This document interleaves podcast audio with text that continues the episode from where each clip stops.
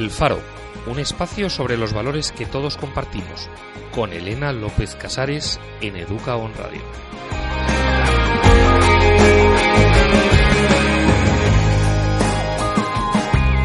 Bienvenido a El Faro, la nueva puerta de entrada a tus posibilidades. Un programa que nace y se hace para que encuentres tu luz interior puedas proyectar hacia afuera la máxima expresión de quién eres en realidad. Bienvenido a tu cambio.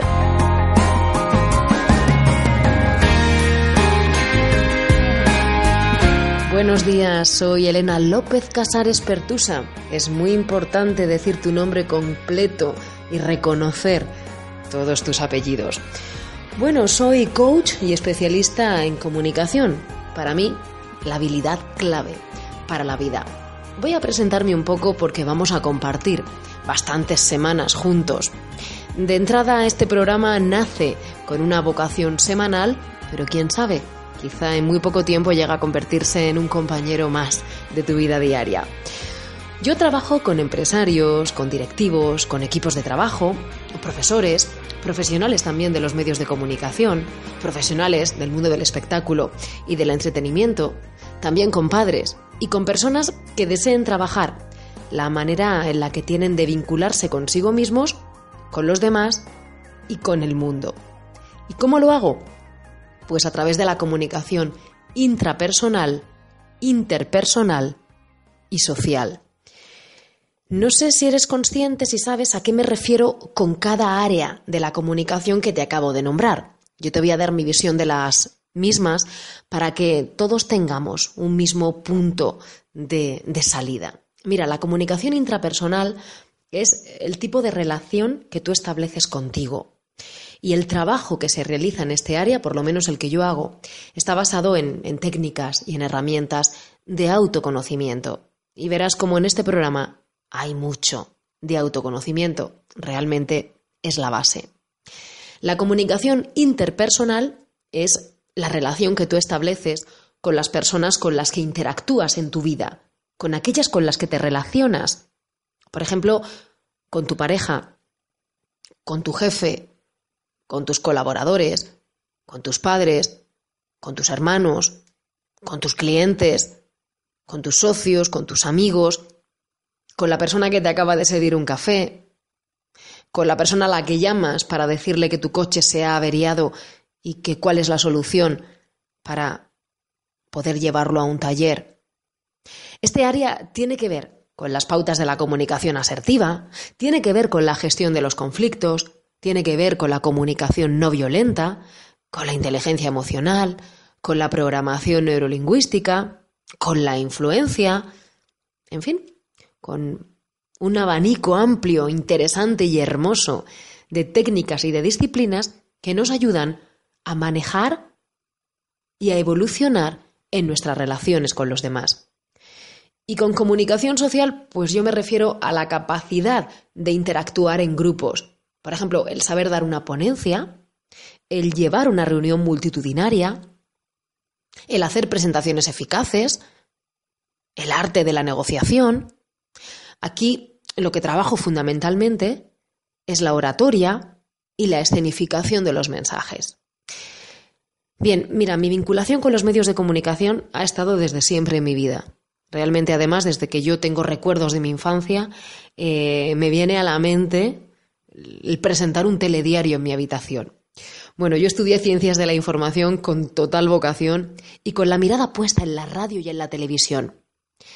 Para mí la radio y la televisión son herramientas, canales que bien usados y con valores hacen que la palabra llegue y cale. Más tarde me formé en otras disciplinas como el coaching, la terapia psicoemocional o la biodanza. Bueno, hasta aquí mis credenciales. Creo que es importante saber quiénes somos para ubicarnos, identificarnos y a partir de ahí ya estar tranquilos. ¿Dónde me puedes encontrar? Pues mira, me puedes encontrar en Twitter en arroba Elena Casares, Elena con H, y en las redes sociales Facebook y LinkedIn con mi nombre. Recuerda que mi nombre se escribe con H, Elena López Casares, apellido compuesto, y el último Pertusa, que no por ello el menos importante. Bueno, pues ¿qué vamos a hacer? a lo largo de este programa, a lo largo de los programas El Faro de esta casa que se llama Educaón, una radio que tiene vocación de desarrollo personal y que está enfocada en los valores, en la educación y en la evolución de la sociedad. Bueno, vamos a navegar por los valores y vamos a llegar o a intentar llegar a su punto más profundo. Analizaremos cómo los valores influyen en nuestra vida y para ello vamos a bajarlo a tierra. Vamos a concretarlos. Vamos a darle forma a esos valores para que no se queden durmiendo el sueño de los justos, para que no se queden arriba, para que bajen a tu vida. Y para ello vamos a hacernos conscientes de la influencia que tienen nuestros valores a la hora de comunicarnos con los demás y a la hora de ser en el mundo. La dinámica de los programas va a ser la siguiente. Te voy a presentar la estructura que van a seguir los episodios de El Faro. Vamos a presentar el valor del que vamos a hablar. Lo vestiremos con sus mejores galas y te lo pondremos, te lo serviremos en bandeja. Es decir, lo definiremos. Después lo desarrollaremos, lo desmenuzaremos, trataremos de darle vida y lo llevaremos a la práctica. ¿Y esto cómo lo vamos a hacer? Pues mira, a través de reflexiones, a través de ejercicios, a través de dinámicas que te voy a presentar aquí, en la radio, en vivo. Y para ello seguiremos las pautas de la disciplina del coaching o nos acercaremos a otras disciplinas de vida y de evolución para que tú puedas extraer tus conclusiones, para que puedas darle tus propios significados a lo que estamos hablando y para que tú te lo puedas llevar a tu área de vida que desees trabajar. Aquí no vamos a dar recetas mágicas, puesto que no existen. Existen recetas mágicas individuales, pero no colectivas. Porque si fueran colectivas, estaríamos dando por sentado que todos pensamos lo mismo, sentimos lo mismo, nos pasa lo mismo, le damos el mismo significado a las cosas que nos suceden, tenemos el mismo tipo de vida, tenemos los mismos objetivos, y no es así, los mismos miedos, etc. Hay recetas mágicas individuales. ¿A qué me refiero con esto? a que vas a tener que trabajar, te lo digo en bajito para que no te asustes. Esto es una cuestión de esfuerzo, es una cuestión de dedicación y es una cuestión de querer. Y por último, cerraremos el programa. Hablaremos siempre de un personaje histórico o de una situación que represente y sea adalid de ese valor que estamos trabajando en ese día concreto. Interesante, ¿no? La estructura, la dinámica y las partes que se van a enlazar a lo largo de cada uno de los episodios del faro. Bien, quiero también comentarte, te quiero avanzar, que vamos a, estar abiertos a tus sugerencias. Es decir, queremos también comenzar a recibir de nuestros oyentes mensajes para contestar a vuestras inquietudes o desarrollar los temas relacionados con los valores que nos propongáis. Y para ello, de momento te recomiendo que utilices las redes sociales para contactar conmigo hasta que habilitemos un correo electrónico a través del cual puedas comentarnos tus sugerencias, tus inquietudes, tus dudas o aquellos programas en los que te hayas quedado corto y que pienses que podíamos haber desarrollado un poquito más el tema, pues ahí vas a tener un canal para poder contactar con nosotros. Bien, puedes eh, antes de nada reflexionar acerca de qué es para ti un valor. Yo te voy a invitar ahora a que te recojas, porque te recojas para mí, ¿eh? te lo digo ya, para que vayas pillando la manera en la que tengo de presentar los temas, que te recojas es que te abstraigas del entorno, que te abstraigas de lo que te rodea, en la medida de lo posible. Claro, si estás conduciendo, no te pido eso, de lo que te pido es máxima atención en la carretera. Pero quizá a lo mejor en este momento, qué sé yo, no sé quién eres, pero a lo mejor estás haciendo las labores de casa. Quizá a lo mejor estás estudiando. A lo mejor estás preparando un proyecto que necesita eh, una salida inmediata.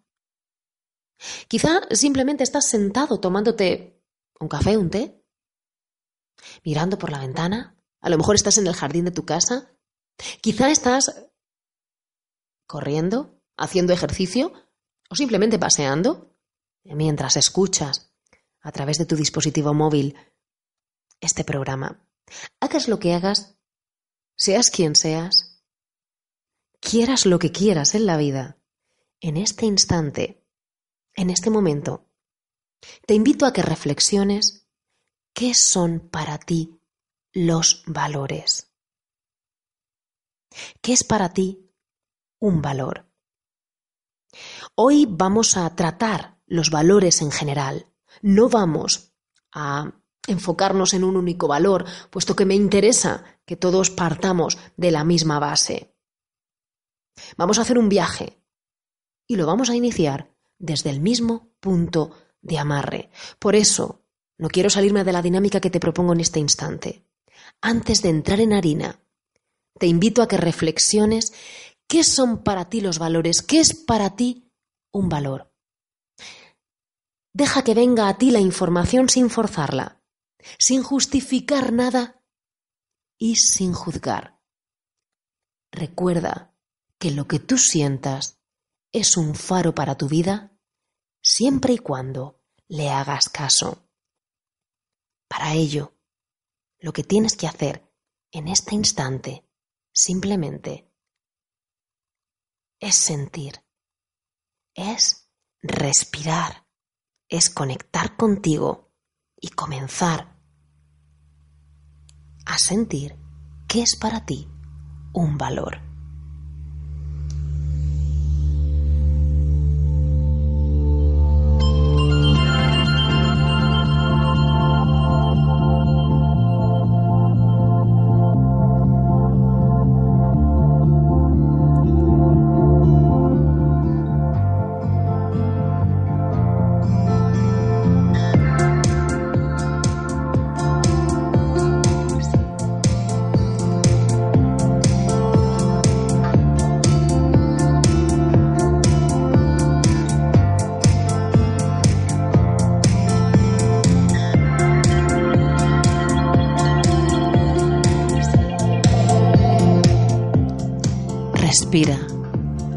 Piensa en tu vida, deja que la información baje, siéntela por todo tu cuerpo.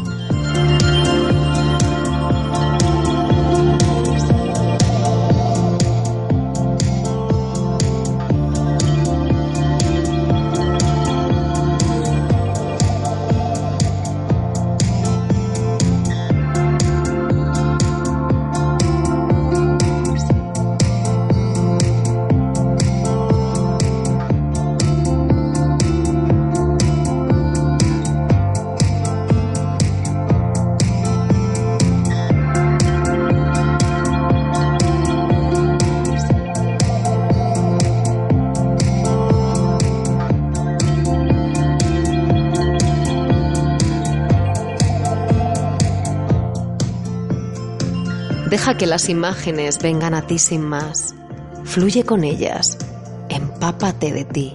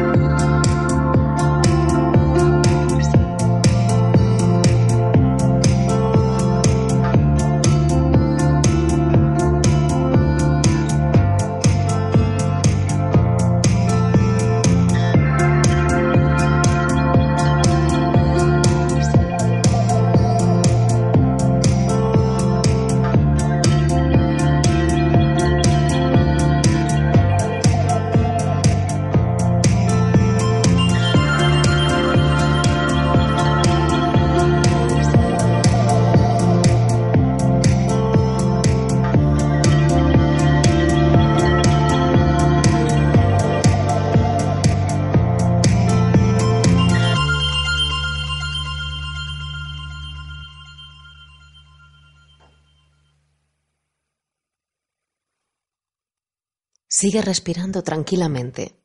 Cada vez que te proponga una dinámica, te diré de estas características que no salgas de ella bruscamente. El cuerpo es sabio. Escúchalo. Hazle caso. Poco a poco, tranquilamente, ve saliendo del estado en el que estás, ve abriendo los ojos, si lo has hecho, y mueve tu cuerpo muy despacio, delicadamente. Bien, con esta predisposición favorable, vamos a comenzar a desarrollar el tema de los valores en general y vamos a ver qué se entiende por valor. Un valor es un concepto que está cargado de significado. Cuando tú eres capaz de identificar, de localizar a tus valores y traducirlos en conductas concretas que además están en consonancia con los objetivos de vida que te has marcado, estos valores se convierten en unas poderosísimas herramientas que te guían hacia el éxito, que te guían en tu camino hacia la consecución de tus objetivos. Piensa en, unos, en los valores personales como si fueran una cómoda. Una cómoda es un mueble. Una cómoda en la que guardamos mantas, toallas, sábanas, en el caso de que la cómoda esté en una habitación, o una cómoda en la que guardas cubiertos, servilletas y manteles si está en el comedor. Bien, en cada cajón de esa cómoda hay un valor referido a algo con un montón de creencias alrededor. Un valor referido a un área de la vida, a un concepto de la vida, con un montón de creencias alrededor. Tú tienes una serie de valores referidos al mundo de la pareja, tienes una serie de valores referidos al trabajo. No difieren los unos de los otros, a veces son el mismo valor que lo llamas con distintos nombres. Tranquilízate.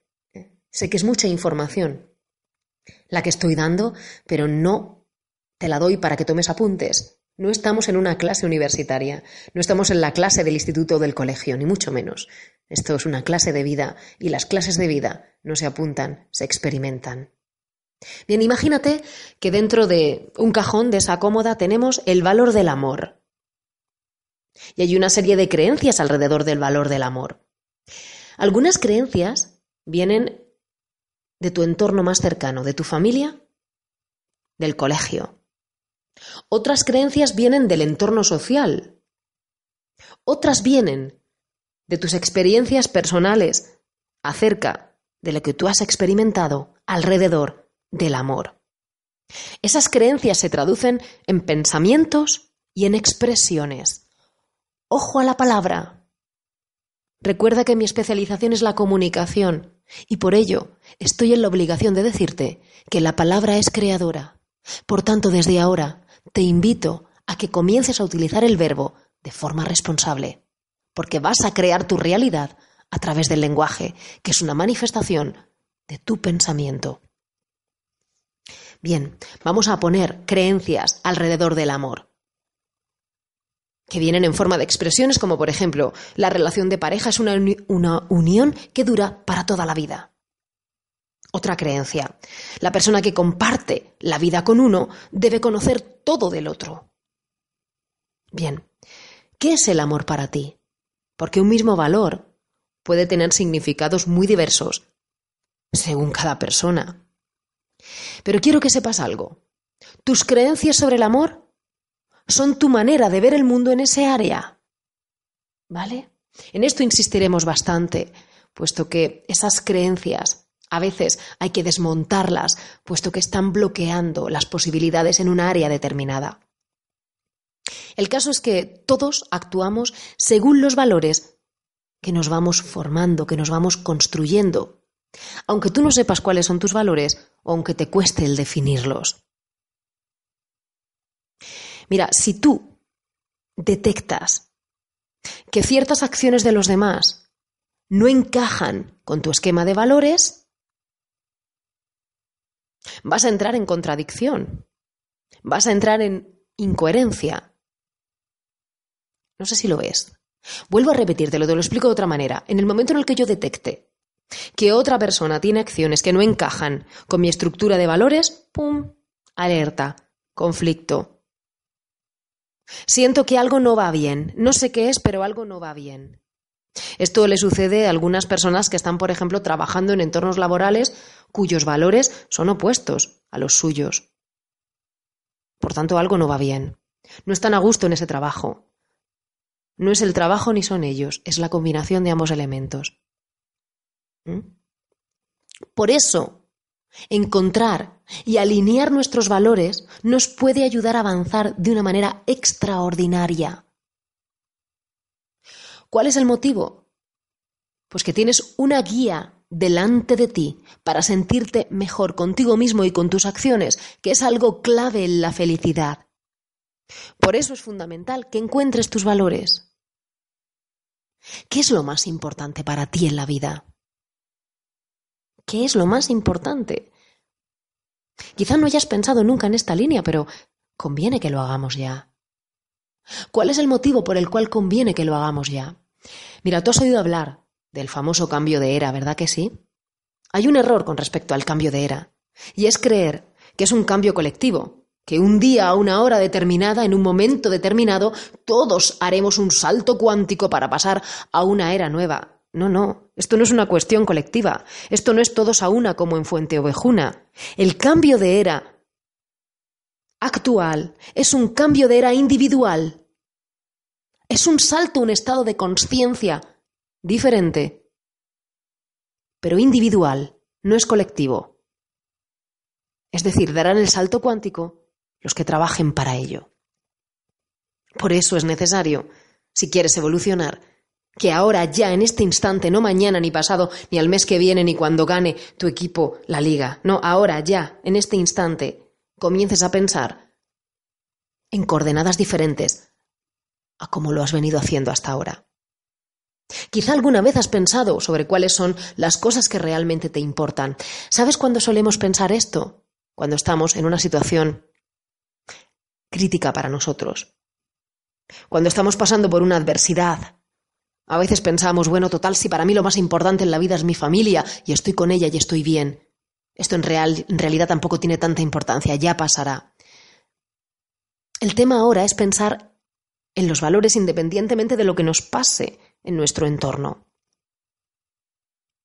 Lo que tienes que hacer es descubrir los valores y ordenarlos, darles una prioridad.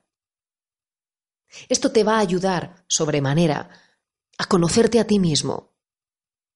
Va a despejar el camino de las dudas acerca de lo que quieres y te va a ayudar a dirigir tu vida como tú quieras, como tú decidas, como tú determines. Estamos en un mundo en el que cuando le preguntas a la gente, por lo menos en el mundo que conocemos, nosotros, ¿eh? las personas que me estáis escuchando, mundo occidental, avanzado, mundo de muchos tangibles, mucho mundo material, un mundo muy determinista, ¿verdad? A veces reduccionista. Eh, estamos acostumbrados a, a que no sepamos lo que queramos. Yo no sé lo que quiero.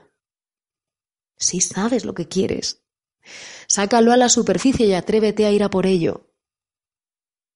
Trabaja tu intuición. El sistema de valores está todo el rato actuando, aunque tú no lo tengas detectado, porque precisamente es el que te lleva a tomar las decisiones en uno o en otro sentido. Cuando nosotros tomamos una decisión coherente, congruente, en línea con nuestros valores, nos sentimos bien. En cambio, cuando tomamos una decisión que nos separa de nuestros valores, nos sentimos realmente mal.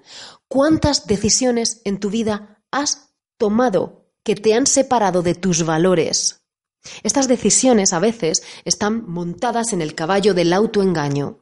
Decido estar con esta persona que me atrae, aun sabiendo, aun sintiendo que tiene unos valores un tanto separados de los míos, porque estoy convencida, convencido de que con el tiempo va a cambiar. Bien, ahí lo dejo. Elijo este trabajo porque el sueldo que me pagan es realmente alto, con la esperanza de que respetarán ese valor de la libertad que es tan marcado en mí y me permitirán establecer mi propio horario. Total, solamente les interesan los objetivos que consiga. ¿Qué más da si los consigo trabajando diez horas al día físicamente en el sitio, en el despacho, en la oficina, o los consigo trabajando cinco horas al día desde mi casa? Bien, tú decides las películas que te quieres montar alrededor. Yo a lo que te invito es a que observes la realidad y a que en función de lo que veas, no de lo que imagines, tomes decisiones congruentes con tus valores. Un valor personal, tus valores personales son tu faro, son tu guía para la vida. Están detrás, delante, debajo y encima de todas las actividades que realizas a diario. También de las responsabilidades que asumes, de las metas de los objetivos que te planteas, que te propones y, por supuesto, de la manera en cómo te relacionas con los demás y contigo. Los valores le dan significado a todo. Son una parte fundamental de ti. Son tus cimientos, son tus raíces. Es tu timón que te ayuda cuando pierdes el rumbo. Mira, si tienes hijos, quiero que esta parte la comprendas, la asumas y la integres. Si eres profesor, te digo exactamente lo mismo. Cuando nacemos, vamos aprendiendo lo que es el mundo, explorando, tanteando el terreno, probando cosas. Los niños necesitan ayuda, guía de los mayores, de los adultos de referencia, que les enseñen y les permitan desarrollarse y aprender a convivir en una sociedad que es diversa, que es amplia y que es plural.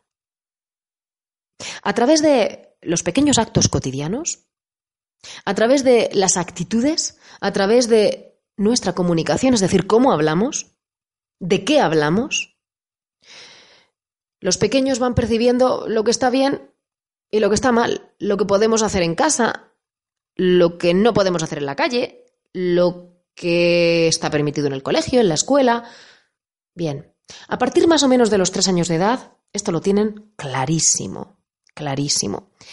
Y mira, a partir de los cinco y de los seis años, cinco, seis, ¿eh? cinco, seis, siete, los chavales miran a los adultos como el ejemplo correcto a seguir. Es el mundo de mi padre, mi madre, es un superhéroe. Por tanto, todo aquello que diga, haga, sienta, es lo correcto, porque es un superhéroe. De esta manera, aprenderán mucho sobre los valores a través de nosotros. ¿Qué valores inculcas a tus hijos? ¿Qué valores sostienen tu casa? ¿Qué valores se respiran en tu casa? No es lo que digas, es lo que tú manifiestes, es lo que tú expreses a través de todos los canales de comunicación y de interacción que te unen, que te vinculan a tus hijos o a tus alumnos. Comprende que Adquirir buenos valores ayuda a nuestra seguridad y a, nuestra autoconfianza.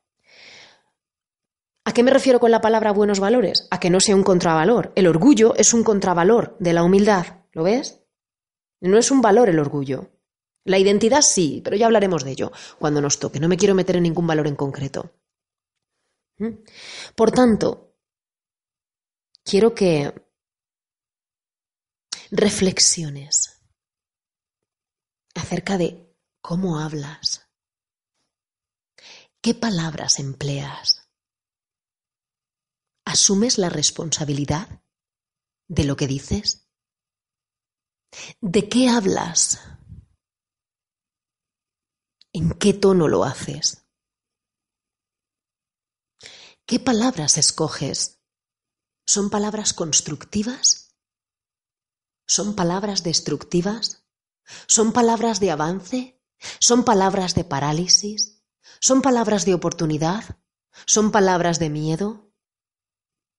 ¿Son palabras de posibles son palabras de imposibles. ¿Eres consciente de cómo estás influyendo en tus hijos? ¿En tus alumnos? ¿Voy más allá en tus colaboradores? Como directivo, como emprendedor, como empresario. Y voy a ir mucho más allá. ¿Eres consciente de cómo estás influyendo en ti mismo? ¿No te das cuenta de que somos retroalimentación constante o alimentación hacia adelante constante? Que nos alimentamos de los pensamientos previos que hemos tenido, de las palabras previas que hemos dicho, de las emociones previas que hemos sentido. Por tanto, si estás sintiendo en una línea determinada, es normal que continúes en ese círculo, virtuoso o perverso. Párate un momento, por favor. Párate.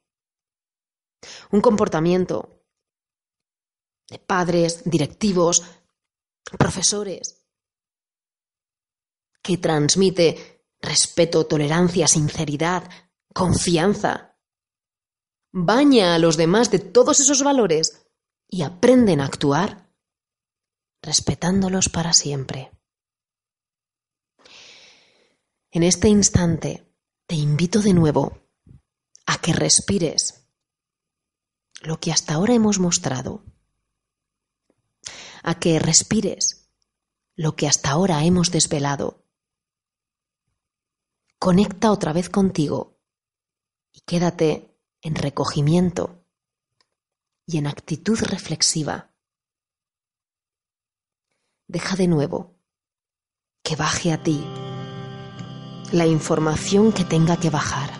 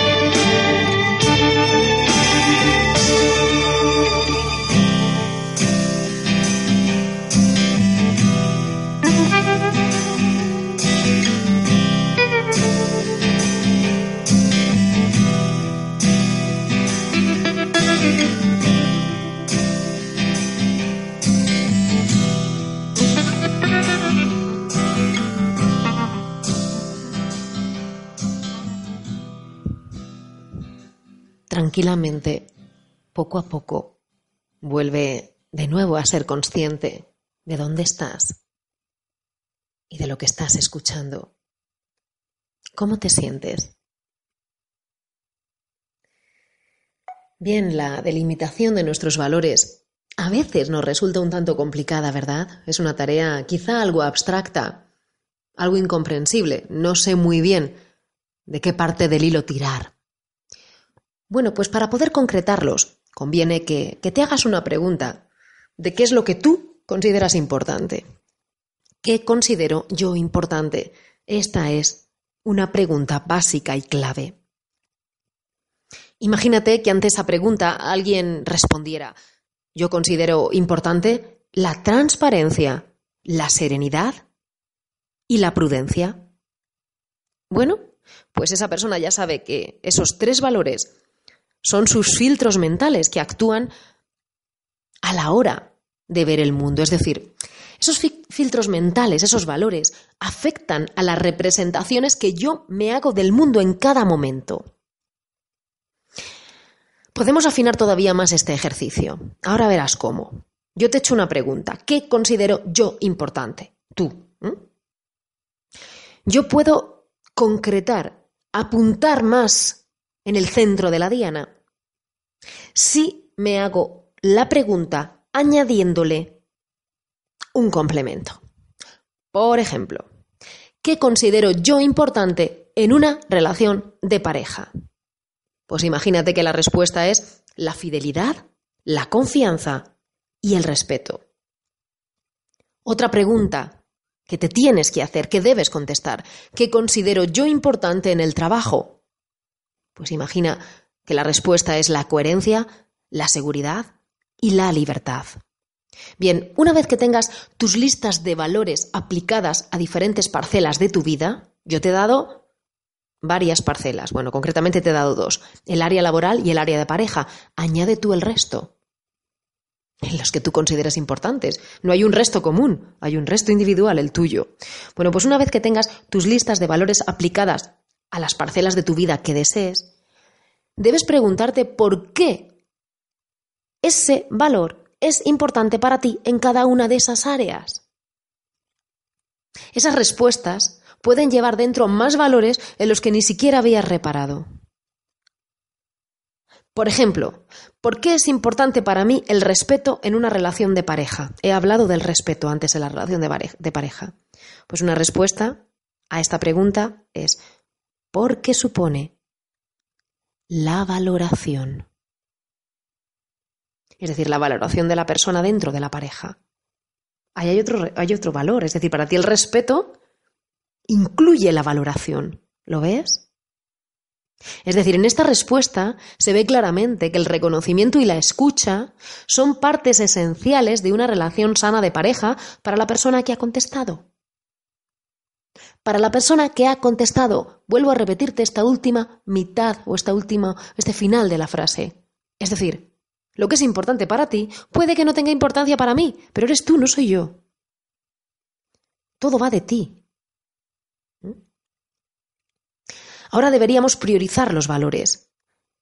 De todos los valores que tienes, que has sacado, ¿cuál es el que consideras como más importante para ti? Esta pregunta también es complicada de abordar. Y para ello te voy a dar una herramienta, la herramienta de la comparación que en este caso te puede ayudar. Por ejemplo, imagínate que has sacado como valores importantes la prudencia y la transparencia. Vale, pues compáralos. ¿Qué importancia tiene el valor de la prudencia comparado con el de la transparencia? Quizá a lo mejor queda todavía en abstracto, aún no te has aclarado. Vale, pues sitúa la pregunta en un contexto de tu vida real. Por ejemplo, si tuvieras pareja y ésta tuviera que comunicarte algo, ¿qué preferirías? ¿Que te lo dijera con claridad o que se tomara un tiempo para reflexionar antes de comentarte nada? ¿Veis? Prudencia con transparencia. De este ejercicio, ¿qué es lo que te va a surgir? Una pauta de comportamiento. Ya que en todos los aspectos de nuestra vida aplicamos los mismos valores, aunque no te des cuenta.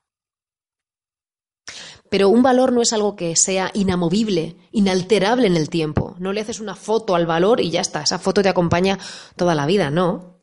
Hay nuevos valores que te pueden surgir de crisis personales o valores que de repente se sitúan a la cabeza de tu lista de prioridades cuando antes a lo mejor ocupaban un lugar menos destacado.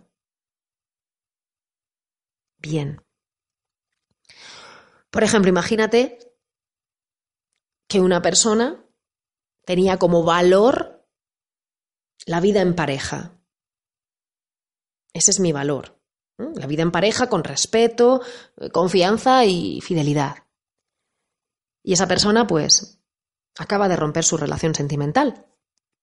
¿Qué valor ahora ocupa la posición relevante en su vida tras esa ruptura? Pues a lo mejor es el trabajo. No lo sé. Es decir, cuando experimento, atravieso, vivo una crisis, pueden emerger con fuerza valores en mi interior que antes no eran prioritarios. Y hace que un valor que antes para mí era fundamental se quede relegado a otro plano. Por eso la escritura consciente de nuestros valores nos permite considerar nuestra vida y evaluarla. Hace que nosotros llevemos el timón. De lo contrario, estaremos siempre a merced de las circunstancias.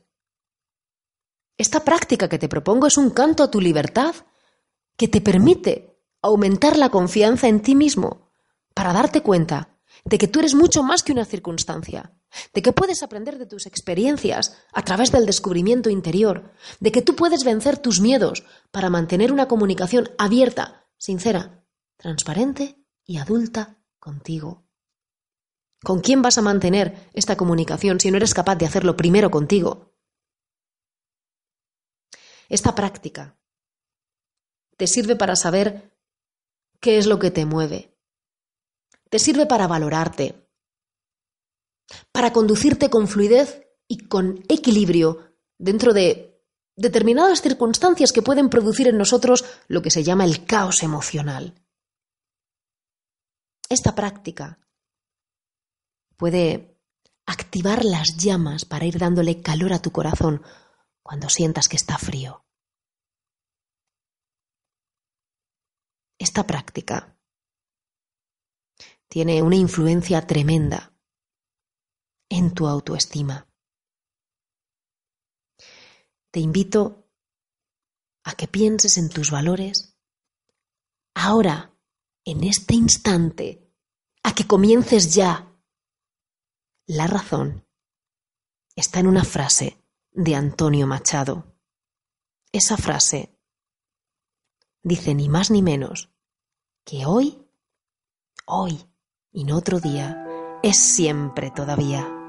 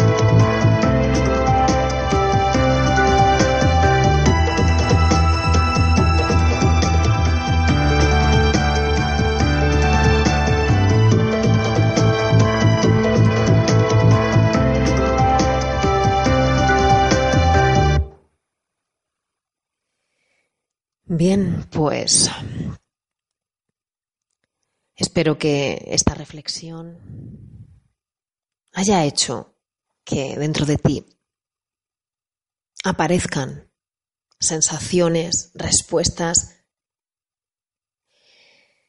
que quizá a lo mejor intuías, pero que estaban demasiado profundas o era demasiado complicado el acceder a ellas.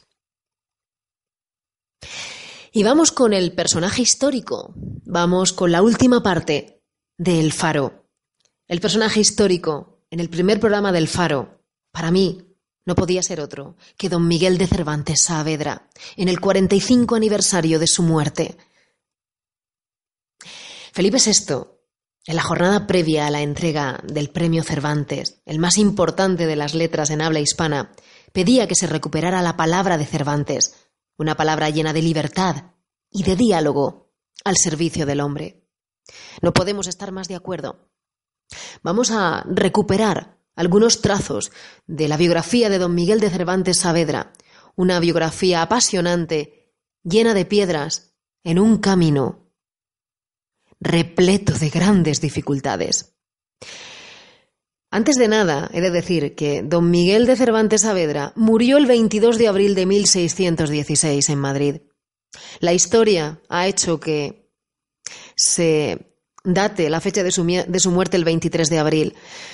Ese fue el día del entierro, pero como, además fue el día en el que murió Shakespeare, se decidió hacer coincidir con ese día. Pero vamos a reconocer a Cervantes. Vamos a tratar de darle entidad propia, no a la sombra de Shakespeare, ni mucho menos. Cervantes es la máxima figura de la literatura española Muchos críticos han descrito al ingenioso hidalgo Don Quijote de la Mancha como la primera novela moderna y una de las mejores obras de la literatura universal. Se le ha dado el, sobrenombre de príncipe de los ingenios. Efectivamente, el ingenioso hidalgo Don Quijote de la Mancha, una novela llena de valores, una, una novela llena de aventura, una novela repleta de cambio y de sabiduría. Como ya sabéis, Don Miguel de Cervantes nació en Alcalá de Henares en el año 1547. Fue el cuarto de siete hijos de un modesto cirujano y siempre tuvieron que vivir pues con estrecheces. Cervantes es conocido por su participación como soldado en la famosa batalla de Lepanto en el año 1571. Allí fue herido en el pecho y su mano izquierda quedó anquilosada. Por eso se le conoce como el caballero de la mano en el pecho, aunque él siempre se mostró orgulloso de haber participado en la batalla de Lepanto. Él era un gran amante de su país. Continuó unos años como, como, soldado y justo cuando regresaba a la península junto a su hermano Rodrigo, ambos fueron apresados y llevados cautivos a Argel. Allí estuvieron nada más y nada menos que cinco años como prisioneros hasta que finalmente pudieron ser liberados gracias al rescate que aportó su familia y a los padres trinitarios, una orden religiosa. Durante ese cautiverio, hemos de decir que Cervantes intentó fugarse varias veces, evidentemente, pero nunca lo logró. Vuelve a nuestro país en 1580 tras 12 años de ausencia. Intentó varios trabajos, ninguno de ellos le fue bien y por tanto solicitó un empleo en las Indias, es decir, en América, que nunca jamás le fue concedido, y esto lo llevaría como una carga. Fue una etapa dura para Cervantes, que empezaba a escribir en aquellos años. También en aquellos años se casó, residió en Sevilla, y la verdad es que ejerció un humilde oficio, comisario de abastecimientos, que le obligaba a recorrer toda Andalucía requisando alimentos para las expediciones que preparaba Felipe II.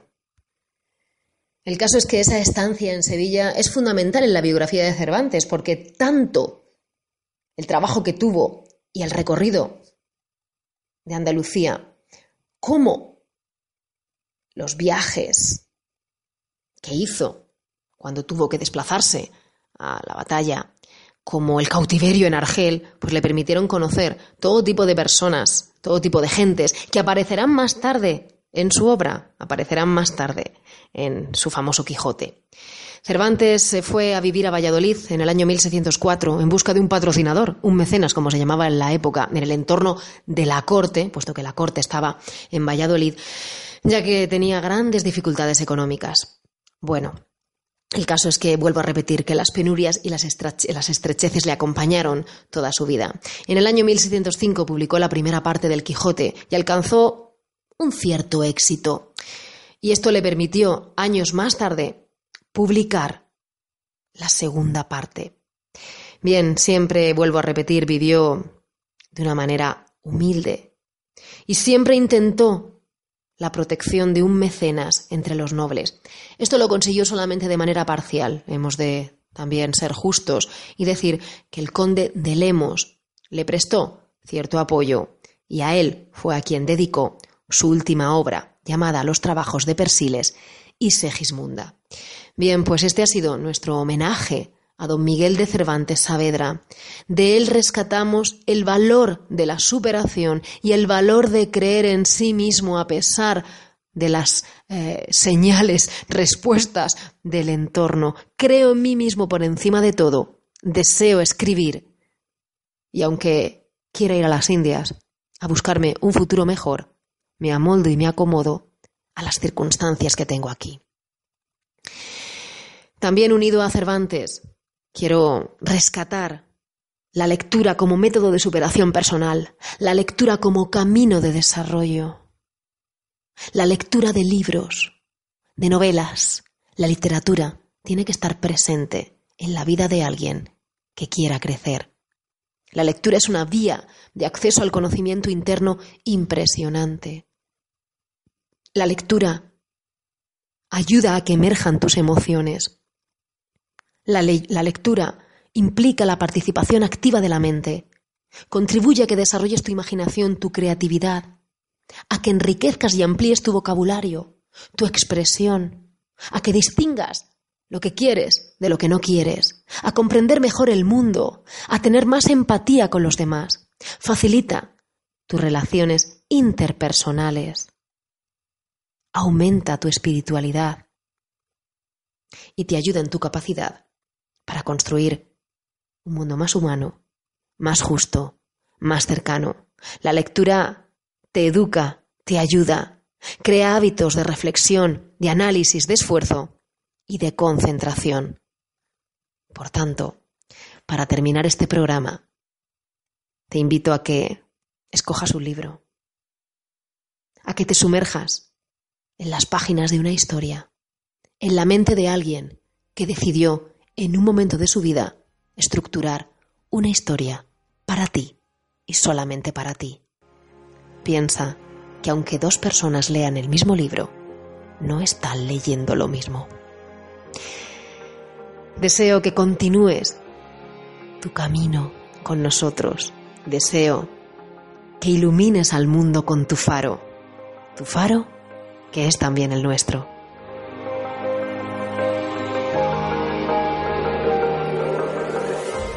Has escuchado El Faro con Elena López Casares, un espacio donde compartimos nuestros valores.